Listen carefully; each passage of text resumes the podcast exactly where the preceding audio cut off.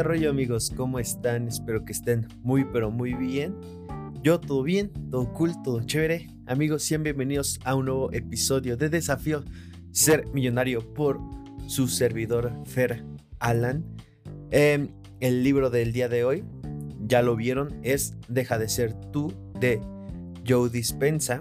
Vamos a ver, este libro habla sobre cómo cambiar hábitos para lograr hacer cualquier cosa que nos propongamos. Pero a diferencia de otros libros que hemos traído, Joy Dispensa lo hace a través de otras técnicas más científicas.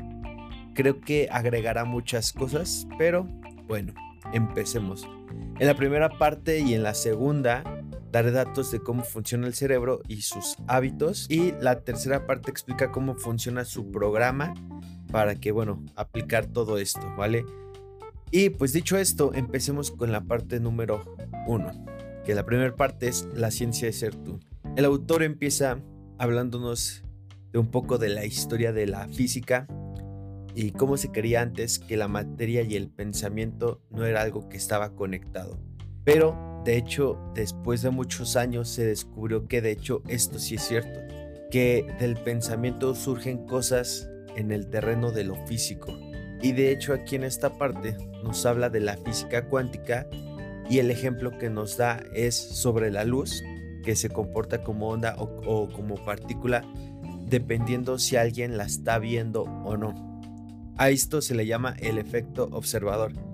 También nos dice que los científicos antes creían que podían medir y contar las partículas subatómicas con precisión, considerando los átomos como algo tan sólido como las vacas pastando. Sin embargo, el modelo cuántico reveló que los átomos están compuestos principalmente de energía, siendo la materia apenas una fracción mínima. Entonces, la energía responde a nuestra atención y se convierte en materia. El autor aquí plantea la pregunta de cómo cambiaría nuestra vida si aprendiéramos a dirigir el efecto observador y colapsar infinitas posibilidades en la realidad que elegimos. Entonces, el campo cuántico contiene una realidad en la que todas las posibilidades existen como potencial, esperando a ser observadas. Explica que a través de la atención y la aplicación de nuevos conocimientos podemos usar nuestra mente como observadores para manifestar situaciones deseadas. El autor nos dice que según el modelo cuántico, la mente y la materia están intrínsecamente ligadas, ya que la conciencia afecta, afecta perceptiblemente al mundo físico objetivo. Entonces, para no hacerles el cuento largo, lo que básicamente lo que dice es que de acuerdo a donde nosotros llevamos nuestra atención, determina una realidad. Y aquí viene uno de los conceptos más importantes del libro. Y en el libro vienen muchos estudios que claro, esto como es un resumen, no puedo nombrarlos todos, pero es algo comprobado que si un pensamiento mío puede, que un pensamiento mío sí puede afectar mi cerebro. Ese pensamiento desata cosas en mi cabeza que al final determina mis acciones y mi realidad, no solo en cuestión de hábitos, sino en cuestión de enfermedades. Ciertos pensamientos pueden curarme o enfermarme, entonces todo empieza por ahí. Por eso habla de física aquí. Es una forma de demostrar cómo la física apoya su teoría de que un pensamiento sí afecta al mundo físico. Entonces, para que quede claro, Joy Dispensa señala que cuando la mente y el cuerpo son uno, como observadores afectamos al mundo exterior. También nos explica que la comunicación con el campo cuántico se realiza principalmente a través de pensamientos y sentimientos. También eh, aquí en esta parte nos comparte un experimento de Glenn Rain, donde participantes entrenados afectaron la configuración del ADN con pensamientos y emociones. Él destaca que los resultados solo fueron significativos cuando se combinaron pensamientos claros con, emociones elevadas y demostrando la importancia de la coherencia entre pensamientos y sentimientos. En relación con el campo cuántico, el autor nos dice que este no responde simplemente a lo que queremos, sino a quienes estamos siendo. También expone que cada pensamiento y sentimiento emite una señal electromagnética al campo cuántico y que al cambiar nuestro estado del ser, creamos una nueva huella electromagnética atrayendo o siendo atraídos por situaciones coincidentes en el campo cuántico. O sea que si deseamos un nuevo resultado debemos cambiar nuestra energía, alineando pensamientos y sentimientos de una manera coherente. Aquí viene algo que es importante considerar. Él usa tecnología para medir el cerebro y mide las ondas del cerebro para llegar a conclusiones científicas. Entonces, cuando hablamos de señales coherentes, nos referimos a ondas alineadas o en fase, que son más potentes. Por ejemplo, una forma de cambiar nuestra energía es la gratitud, o sea, sentir agradecimiento por algo que aún no ha ocurrido en nuestra, en nuestra realidad. Si podemos agradecer una situación deseada antes de que suceda y sentir las emociones asociadas, Joy Dispensa destaca que la gratitud en términos de creación cuántica implica sentir como si lo deseado ya existiera en el presente, cambiando nuestro mundo interior para afectar el exterior. O sea, dentro, él habla mucho de la meditación y de la importancia de meditar, y él dice que dentro de la meditación se puede agradecer esta parte de cosas que nos gustaría tener y aún no tenemos. Te voy a dar unos ejemplos para que vayas entendiendo bien a qué se refiere esto. Imagina que deseas mejorar tu situación financiera. En lugar de simplemente desearlo, te sumerges en un estado mental y emocional donde te visualizas a ti mismo experimentando la abundancia, te conectas con la sensación de gratitud y alegría que tendrías a lograrlo y esta alineación de pensamientos y emociones crea una señal coherente que envías al campo cuántico. Actúas como creador cuántico al mantener esa clara intención y permitir que el campo cuántico organice los detalles. En lugar de preocuparte por cómo sucederá, confías en que el universo responderá de manera inesperada. Observas cualquier señal positiva y sincronía en tu vida como nuevas oportunidades financieras o cambios en tus circunstancias. Ser un creador cuántico implica no solo desear el cambio, sino también vivir desde el estado mental y emocional de la realidad que buscas crear, confiando en la inteligencia del campo cuántico para manifestar resultados sorprendentes. Les voy a otro ejemplo y ahora les voy a tratar de aterrizar la idea para que les quede más claro todo porque ya veo a personas pensando, no, es que las cosas no sean solas o, o cosas así, pero bueno, imaginemos que una persona desea mejorar su situación laboral. Esta persona aplica los conceptos de la creación cuántica al enfocarse en cambiar su mente y emociones. Primero, define claramente su objetivo, o sea, obtener un trabajo que le brinde satisfacción y crecimiento profesional. Después, comienza a visualizar diariamente esta realidad deseada, sintiendo las emociones asociadas a tener ese trabajo ideal. A través de la meditación y la práctica de enviar señales coherentes al campo cuántico, trata de alinear sus pensamientos y emociones con su objetivo. En lugar de preocuparse sobre cómo o cuándo se manifestará el cambio, se sumerge en la sensación de gratitud como si ya tuviera el trabajo soñado. Esta persona se esfuerza por mantener esta coherencia emocional y pensamientos positivos a lo largo de los días. Entonces, un día se encuentra con una gran oportunidad, una gran oportunidad que coincide perfectamente con sus expectativas eh, y la oferta surge de una manera inesperada en una conversación casual con un conocido. Esta persona, al haber creado una señal cuántica adecuada, ha abierto la puerta para que la inteligencia universal organice las circunstancias de manera sorprendente y alineada con sus deseos. Ahora, ¿qué opino yo de esto? Yo apoyo esta teoría, la considero verídica, pero lo pondría yo con otras palabras. O sea, es como cuando tienes un negocio de vender casas y una persona que conociste en cualquier lugar está buscando comprar casas. Casa. Si tus pensamientos y metas no están bien definidos y alineados, no vas a ver esas oportunidades que se te presentan, que es lo que le pasa a muchas personas, que no logran sus metas por esa cuestión. Ponle tú que es lo mismo que dice Joy Dispensa, dicho no tan bonito y con un toque más de ciencia, ¿vale? Y vamos con el siguiente capítulo. En el siguiente capítulo, el autor nos habla sobre el poder de la mente en dar forma a nuestra realidad. Él se centra en la relación entre la mente subjetiva y el mundo objetivo y nos dice que nuestras percepciones y pensamientos influyen directamente en la realidad que experimentamos. También nos dice cómo los recuerdos almacenados en nuestro cerebro, fruto de nuestras experiencias diarias, configuran nuestra realidad. También nos habla de la ley de Hebb y cómo la repetición de pensamientos puede configurar conexiones duraderas en el cerebro. Y nos advierte sobre la trampa de seguir pensando de la misma manera y reproducir una realidad limitada.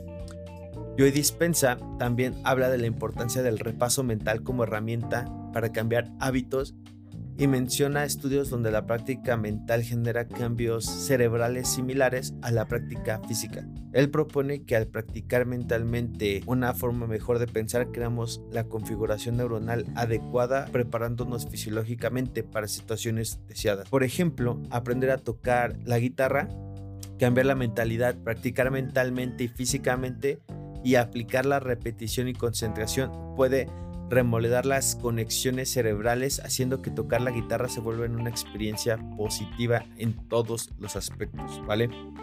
Y bueno, siguiente capítulo, eh, que se llama Ve más allá del cuerpo. Y en este capítulo el autor nos explica que la interacción entre el cerebro y el cuerpo se realiza a través de potentes señales electroquímicas, que son los neurotransmisores, los neuropéptidos y hormonas, que son sustancias químicas clave. Y el autor nos dice que estos eh, se les llaman ligandos, o sea, como que ligan las partes del cuerpo o el cerebro con, la, con el cuerpo, pues. Que estos ligandos conectan células que interactúan entre sí y tienen un papel fundamental en la actividad cerebral y el funcionamiento del cuerpo. El autor menciona que los neurotransmisores son mensajeros químicos que facilitan la comunicación entre las células nerviosas y los neuropéptidos viajan por el torrente sanguíneo y se transforman en hormonas que influyen en cómo nos sentimos. Nos dicen que tanto los neuropéptidos como las hormonas son responsables de nuestros sentimientos. También nos menciona que el cuerpo se convierte en la mente subconsciente llevándonos a actuar de una manera automática e inconsciente en gran parte del día. O sea, él, él dice que solo el 5% de la mente es consciente mientras que el 95% restante está dirigido por programas automáticos subconscientes. Y nos dice que para cambiar de verdad es necesario desmemorizar las emociones que se han convertido en parte de nuestra personalidad. También nos dice que pensar de manera positiva no es suficiente y que muchos llamados pensadores positivos siguen sintiendo emociones negativas. Básicamente lo que nos quiere dar a entender en este capítulo es que hay una conexión entre, nuestros pensamientos y emociones que estamos acostumbrados a actuar de cierta manera por la forma en que nuestros programas automáticos están programados. Entonces, si queremos cambiar, si queremos cambiar realmente lo ideal es empezar desde el fondo y es justamente lo que él nos enseña en este libro. Siguiente capítulo eh, se llama Ve más allá del tiempo y en este capítulo básicamente sigue explicando lo mismo, cómo nuestros programas automáticos marcan nuestra vida y todo empieza de nuestros recuerdos del pasado, pero que también la repetición de otras acciones conscientemente pueden llevar a la memorización de nuevas emociones y muchas personas logran cambiar porque no saben cómo llevar este proceso y al final estas respuestas emocionales se convierten en estados de ánimo, temperamentos y rasgos de personalidad. Y esto, ya y esto ya afecta a nuestra vida de una manera más profunda. Y bueno, una de las cosas que sugiere el autor es anticipar el futuro basado en la visualización positiva. Esto es algo muy poderoso, aunque también nos dice que hay personas que tienen visualizaciones negativas, lo cual en lugar de mejorar sigue empeorando las cosas. Y en el siguiente capítulo, que se llama Supervivencia frente a la creación, en este capítulo el autor nos habla de cómo los animales usan sus experiencias para protegerse. Por ejemplo, un conejo ve a un coyote, si el conejo ve al coyote sabrá que es un animal que le hará daño, por lo cual su cuerpo activa eh, igual reacciones químicas que lo hacen entrar en una actitud de estrés para protegerse, pero que los humanos a diferencia entramos en estos estados muy frecuentemente pensando en el pasado o en el futuro, lo cual nos enferma y nos genera estrés. También nos habla del yo egoísta, que tratando de explicarlo de una manera más sencilla que, que se puede explicar, yo diría que se podría decir que digamos que en el pasado, no sé, te dijeron que eras feo. Entonces en el presente te acuerdas eso y bueno, eres una persona que cuida su imagen de una manera excesiva, pero tanto que te da nerviosismo que te vean despeinado o así. De una manera excesiva te estresa es que nosotros vivimos atados a, unas experiencias del pasado excesivamente y permitir que nos dominen y den dirección a nuestras acciones en el presente.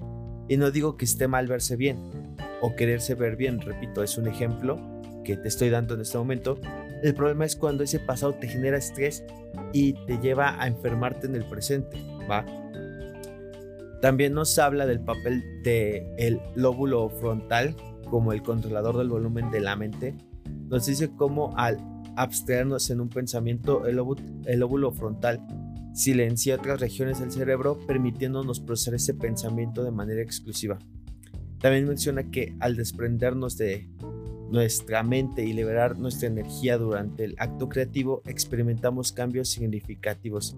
El acto creativo es lo que empezamos a crear en nuestra cabeza, ¿vale? Entonces, dejamos de seguir patrones químicos habituales y las redes neuronales asociadas con la supervivencia dejan de activarse. Esto conduce a la desaparición del yo emocional ligado a la supervivencia. O sea, básicamente lo que nos quiere decir es que Prácticas como la meditación eh, nos hace poder combatir todos estos problemas como el yo egoísta. Nos dice que debemos vivir en un estado más creativo.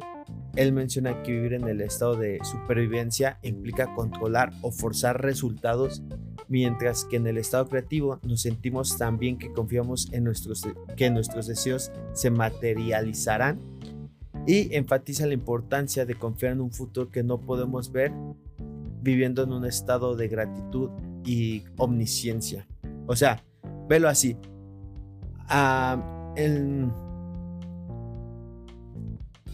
Hay dos cosas en las que podemos estar, en la supervivencia o en la creación.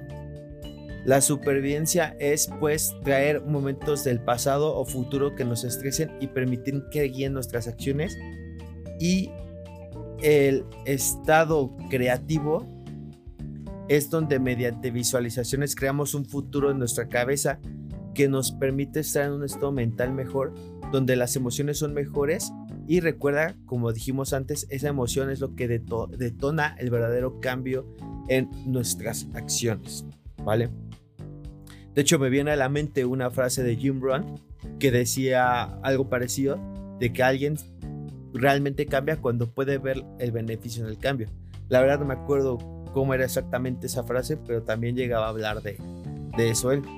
Y bueno, aquí acaba la primera parte, vamos a pasar a la segunda parte que continúa explicándonos también ciertas cuestiones parecidas. Pero bueno, eh, siguiente capítulo, los tres cerebros de pensar, actuar y hacer. En este capítulo nos habla de los tres cerebros y cómo estos desempeñan un papel clave en el proceso de, pasar de pensar a actuar y finalmente hacer. Utiliza la analogía del cerebro como un ordenador para explicar cómo podemos transformar nuestro ser y nuestra vida. Primero, la de las primeras cosas que nos menciona es la neocorteza o el cerebro pensante, como la parte más avanzada responsable de funciones conscientes nos explica que procesa conocimientos y experiencias formando conexiones sinápticas y redes neuronales. Aquí la clave es que los conocimientos son fundamentales para la mente y actúan como el precursor de las experiencias. Luego nos habla del cerebro límbico o cerebro emocional que genera sustancias químicas en respuesta a experiencias, formando recuerdos a largo plazo y la conexión entre emociones y experiencias marcan profundamente nuestra memoria. Y finalmente el cerebelo, el cerebelo o cerebro subconsciente, que, es el que almacena acciones habituales, habilidades, actitudes y reacciones emocionales memorizadas. Este cerebro subconsciente permite el, permite el paso de actuar a ser, transformando hábitos en un estado del ser.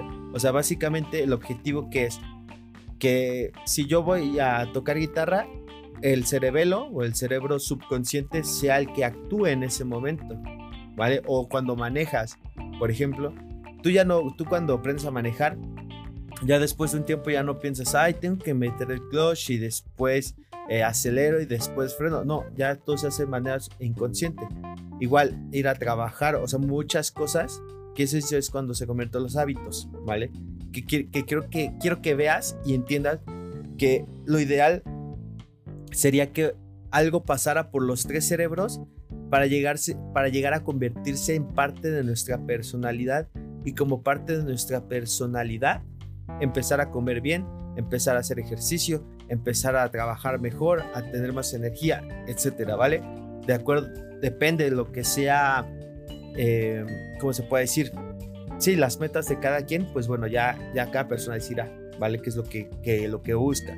Ahora, es algo que igual he explicado de diferente manera, ya lo habíamos hablado en otros episodios que hablan sobre hábitos. Y eso, y es una persona fitness no es fitness por tener fuerza de voluntad, que la fuerza de voluntad sería nuestro 5% consciente. Entonces una persona fitness es así porque es parte de su personalidad ya hacer ejercicio. Eso, esas acciones de ir al gimnasio y comer bien, es, ya es parte de su cerebelo. Es lo el, del cerebro subconsciente que actúa ya de manera automática.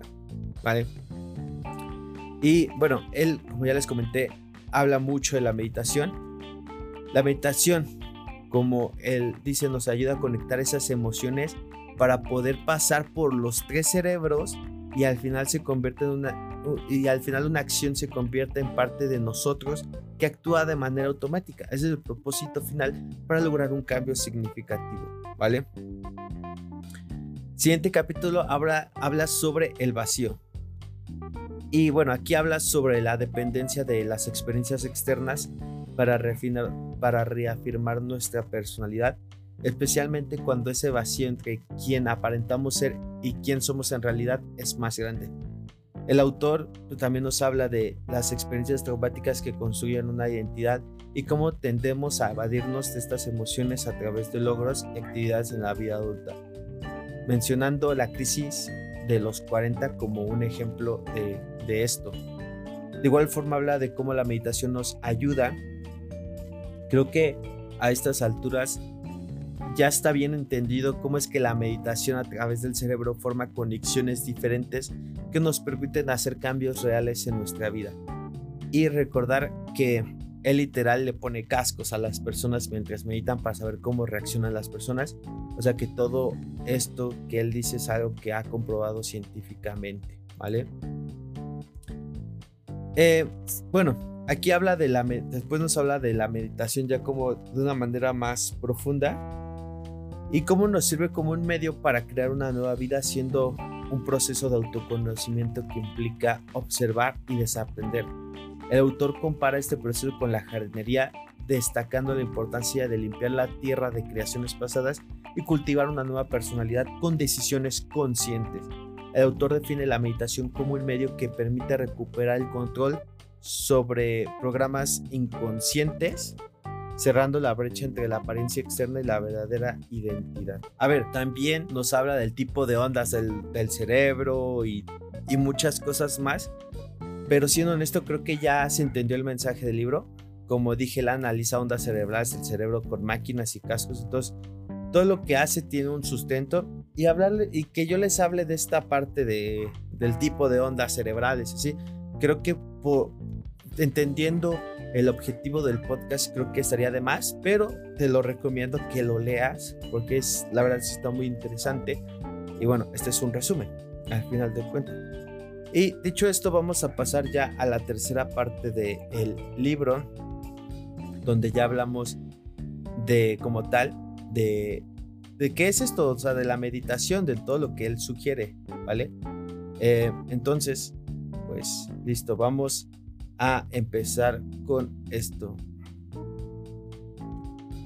Primero, aquí en esta parte el autor, como dije, ya es donde nos enseña cómo meditar y, un proceso de varios pasos para aprender esto. Dice que no debemos, que de, que no debemos de, de dejar de entender su objetivo principal, que es desviar la atención del entorno, el cuerpo y el tiempo para centrarnos en nuestras intenciones y pensamientos permitiéndonos cambiar nuestro estado interior independientemente del mundo exterior. Además, nos revela que la meditación nos brinda acceso al subconsciente donde residen los hábitos y comportamientos que deseamos transformar. En cuanto a la preparación para la meditación, se enfoca en tres aspectos clave. las herramientas, el entorno y el cuerpo. El autor nos menciona también la necesidad de practicar la meditación en un lugar adecuado, evitando asociaciones distractivas, y se aconseja eliminar distracciones y si es necesario usar música suave. Y destaca la importancia de la postura, recomendando sentarse derecho en una silla cómoda o en el suelo. También nos habla de la elección de momentos específicos del día para meditar, resaltando la mañana al despertar y la noche antes de acostarse como los más propicios debido a los cambios diarios en la química cerebral. Aunque menciona la posibilidad de meditar en ambos momentos, sugiere que los principiantes inicien con una ascensión al día. También recomienda una duración inicial de 10 a 20 minutos, aumentando gradualmente a medida que se incorporan más pasos hasta alcanzar sesiones diarias de 40 a 50 minutos y el plan inicial dura 4 semanas, ¿vale? A continuación les voy a explicar los 7 pasos y las 4 semanas, ¿vale? De su programa. Y con eso, que de hecho creo que va, no está un poquito largo, pero con esto ya cerraremos el libro, ¿va? A ver, la semana 1 es y el paso 1 es la inducción. Y el proceso de inducción es fundamental porque es lo que nos permite abrir la puerta a la creatividad y se sugiere dedicar al menos una semana a practicarlo diariamente. La preparación incluye sentarse con la columna derecha y cerrar los ojos para entrar en el estado alfa y se destacan que hay algunas técnicas de inducción como la de las partes del cuerpo que implica concentrarte en, distintas áreas corporales para acceder al subconsciente y al sistema operativo. Se explica que al centrarse en el cuerpo se activa el cerebelo y se accede al subconsciente silenciando la mente analítica. Y se presenta otra técnica que se llama la inducción del agua ascendiendo, donde se imagina que la habitación se llena de agua gradualmente eh, y bueno, la primera semana de, meditación se dicta a practicar la técnica de inducción utilizando frases clave y palabras que enfatizan la observación y la conciencia. La práctica constante conduce a un estado alfa sereno y relajado donde el mundo interior se vuelve más real que el exterior. Y pasemos a la semana 2, paso 2. En la semana 2 hay varios pasos, ¿vale? Semana 1, un paso, semana 2, son varios pasos para que vayan agarrando el hilo. El segundo paso es reconoce. Y aquí destaca la importancia de identificar y comprender los problemas para poder abordarlos. Y comparar el proceso de reconocimiento con la experiencia de revisar la vida diariamente, buscando entender quién se ha ido y cómo esos pensamientos, palabras y acciones han afectado a uno mismo y a los demás enfatiza la necesidad de la autoconciencia y el autoconocimiento para despertar el sueño habitual. Eh, la práctica de la contemplación y la, autoobservación se presenta como herramientas para separar la conciencia de los programas subconscientes permitiendo el cambio personal. Y se sugiere realizar algunas preguntas reflexivas, para explorar aspectos del yo que se deseen cambiar. Claro, a ver, todo esto viene. sí, puedes buscar como las meditaciones eh, guiadas del Dr. Joe Dispenza en YouTube y varias. La verdad no las he escuchado, pero sí me puse a investigar y vi que, este, que había algunas. Entonces, seguramente se han de estar estas meditaciones del, del Dr. Joe Dispensa y este programa, seguramente sí lo debes encontrar en YouTube, ¿vale? Eh, en el tercer paso que se llama Admite y Declara, se anima a reconocer el verdadero yo, aquel que difiere de la imagen mostrada a los demás.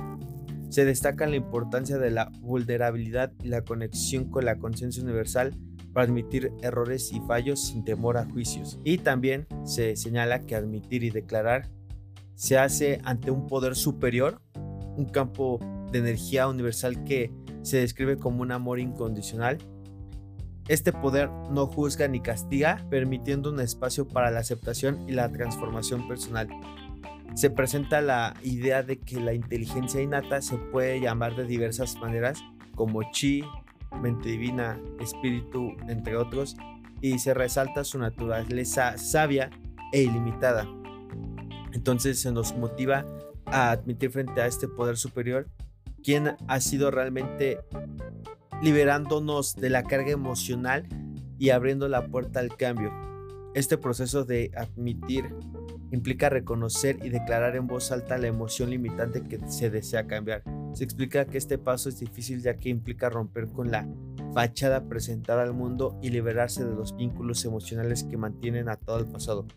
Se proporciona una oportunidad para escribir y reflexionar sobre lo que se quiere, que esto es algo que esta parte de lo que dice el autor de escribir se hace mucho, por ejemplo, en el, cuarto y quinto paso de Alcohólicos Anónimos.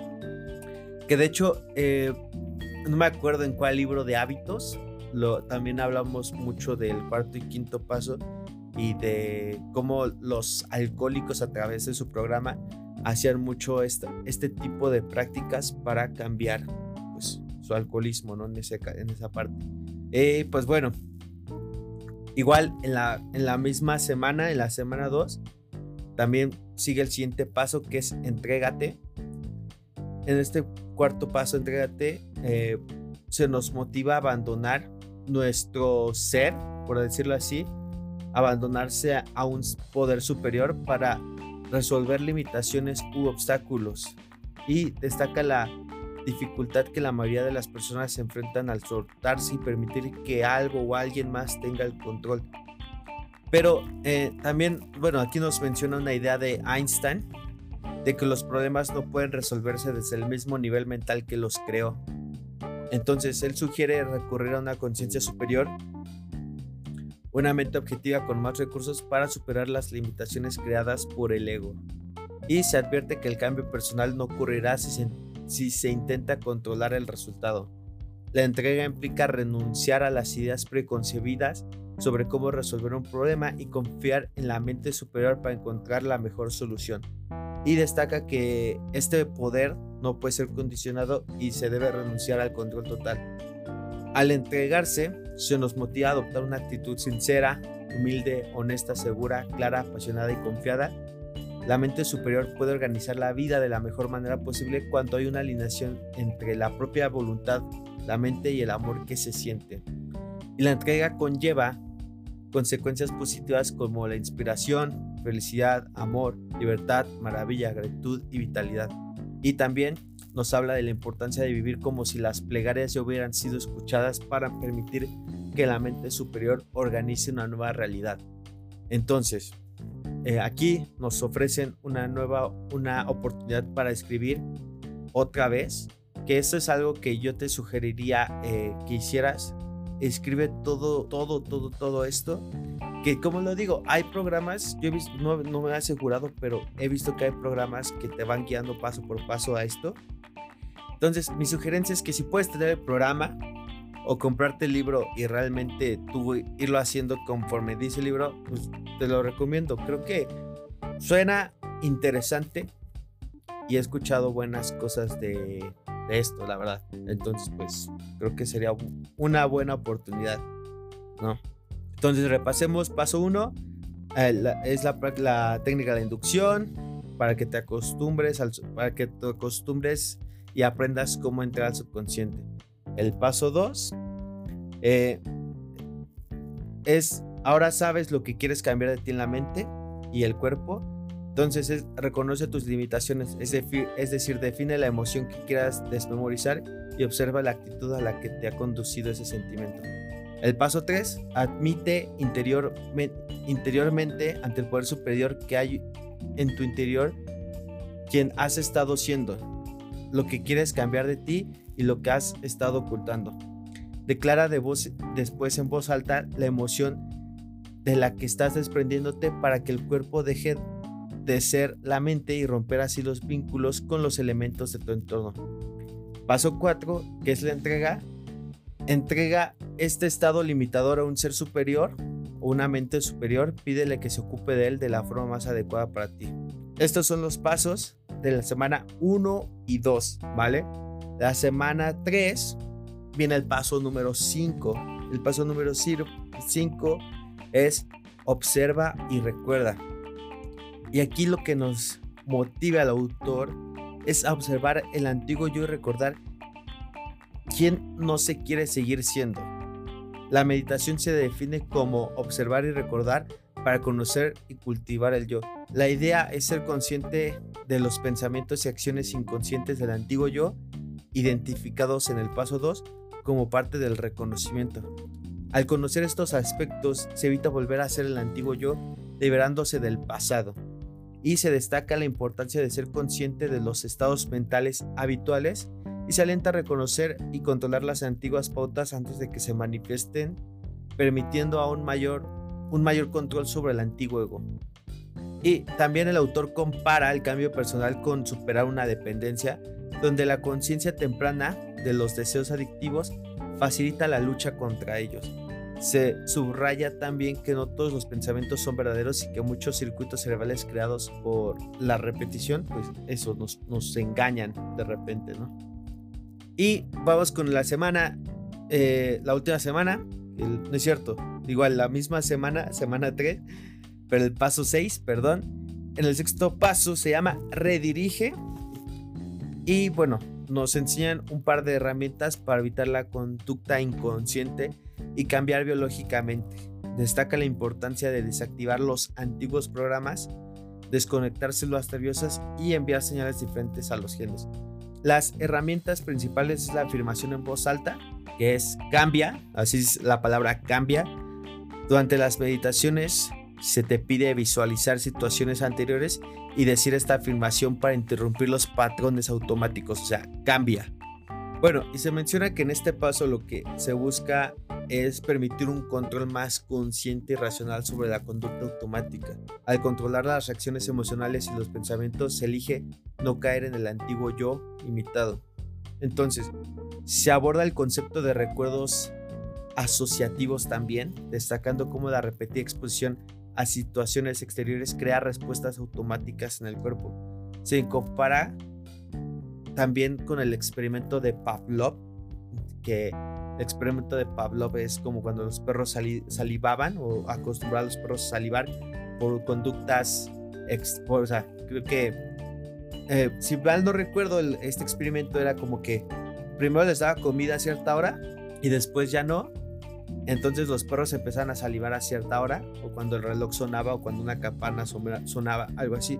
Pero prácticamente no sé que pues, a nosotros como personas realmente nos pasa pues, eso, también este, cosas muy parecidas, ¿vale? Y sí es cierto, o sea, eh, si una persona te levanta el dedo en medio, muchas personas ya tienen una conducta automática ante eso, ¿no? O ante, o ante palabras, o, o diferentes cosas, ¿no? Y pues bueno, Vamos ya a la última semana, semana 4, que es el paso 7.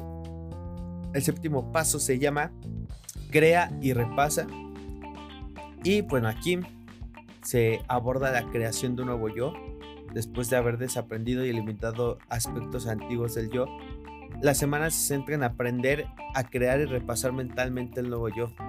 Se destaca que este paso es diferente ya que implica separar las semillas de un nuevo tú a través de meditaciones, contemplaciones y repasos diarios. Se compara el proceso con cuidar un jardín donde reunir la información nueva y leer sobre figuras inspiradoras es como sembrar semillas. La atención plena y la firme intención se consideran esenciales para nutrir este proceso creativo. ¿Va? Entonces, la creación del nuevo yo se compara con el cuidado de un jardín, donde, bueno, vamos sembrando, ¿vale? Es muy importante repasar el nuevo yo activamente. No te olvides de la repetición y la consistencia es fundamental para convertir el nuevo estado mental en algo natural, que se vaya al cerebro subconsciente, que se vuelvan en cosas automáticas. Es importantísimo. Al final, recuerda que cualquier cosa que queramos, al final, eh, él dice, el autor, tiene que convertirse en unas en cosas automáticas. Y lo que nos enseña básicamente es que a través de la meditación podemos reconfigurar nuestros cerebros y conexiones neuronales para poder crear eh, nuevas cosas en nuestra vida, pero pasando por los tres cerebros, ¿vale? No se les olvide, esto es todo por el resumen del día de hoy. Espero que les haya gustado, que les haya servido, que hayan aprendido algo, eh, que les haya dejado algo muy bueno. Ese es mi mayor deseo. Y pues creo que es todo. Eh, espero que les haya gustado. Recuerda que si te gustó puedes irme a seguir a mi Instagram. Se los agradecería mucho. Sir Feradan. De todas maneras ya sé que ahí aparece. Abajo en la descripción y en muchos lados ahí, ahí lo dejo. Y pues listo, también si me quieren hablar, o sea, hay veces que me hablan para, no sé, preguntarme cosas o, X, sin problema, ahí ando. Digo, la verdad es que eh, como yo trato de aplicar muchas de estas cosas que aprendo en los libros, de repente no tengo el Instagram instalado en el celular o cosas así. ¿Por qué? Porque me quitan tiempo, ¿no? Pero lo tengo instalado en el iPad. Entonces, cuando tengo el iPad, pues ahí me meto un ratillo a ver pues, qué onda, ¿no? Este, para no perder tanto el tiempo. Y pues listo, amigos. Espero que les haya gustado, eh, que hayan aprendido algo nuevo y que bueno, que lo lleven a cabo, que es lo importante, ¿no? Llévenlo a cabo. Eh, son ya varios libros que hemos hablado sobre hábitos y pues listo, ¿vale? Cuídense, no olviden que los amo. Bye.